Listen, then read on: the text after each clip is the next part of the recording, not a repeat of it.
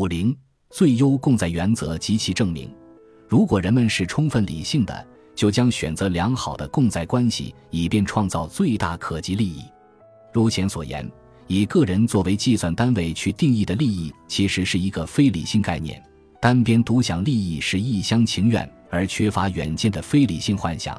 在自我中心的非理性概念指引下，即使每个行动的算计方式都是理性的，但由于不理解最大利益总是附着于共在关系。追求利益最大化的行为终将事与愿违，其典型模型就是错过唾手可得的双边帕累托改进的囚徒困境。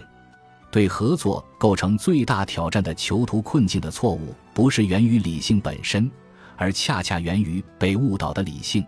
囚徒困境是错误的生存方式的必然结果。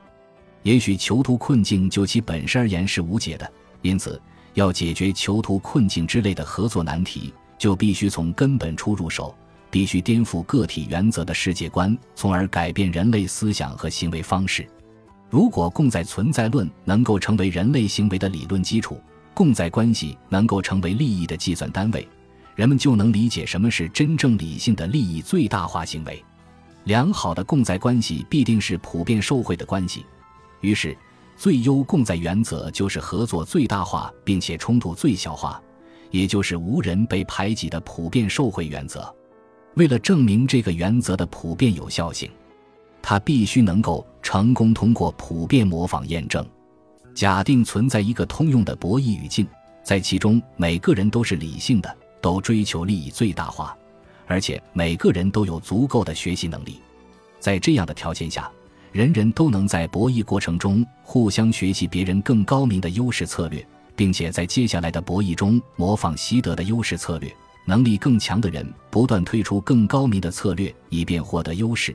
但优势总是暂时的，高明的策略很快变成公开知识，而被大家所模仿，一直到各种优势策略都出现，并且被普遍模仿。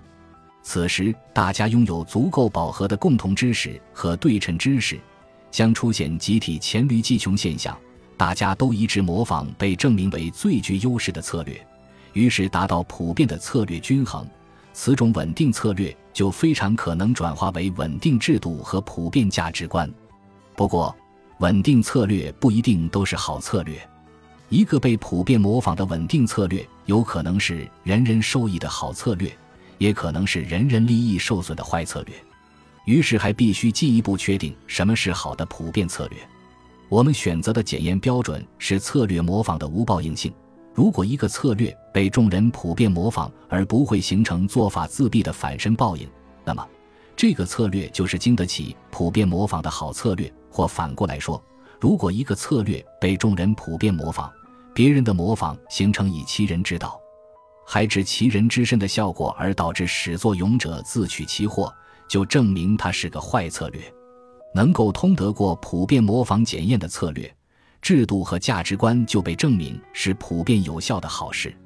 根据这一标准，容易看出自私自利、见利忘义、忘恩负义、乘人之危、落井下石、姑息养奸之类的行为，就经不起普遍模仿。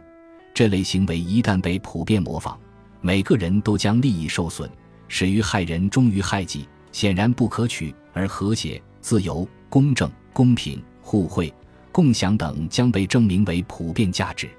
普遍模仿检验很可能是最好的检验标准。可以把普遍模仿标准与富有盛名的康德先验标准进行比较。康德相信，从理性出发，任意一个人都会同意这样一个行为标准：我愿意这样做，并且同意每个人都这样做。或者说，如果我承认原则 X，那么我同意 X 对每个人普遍有效。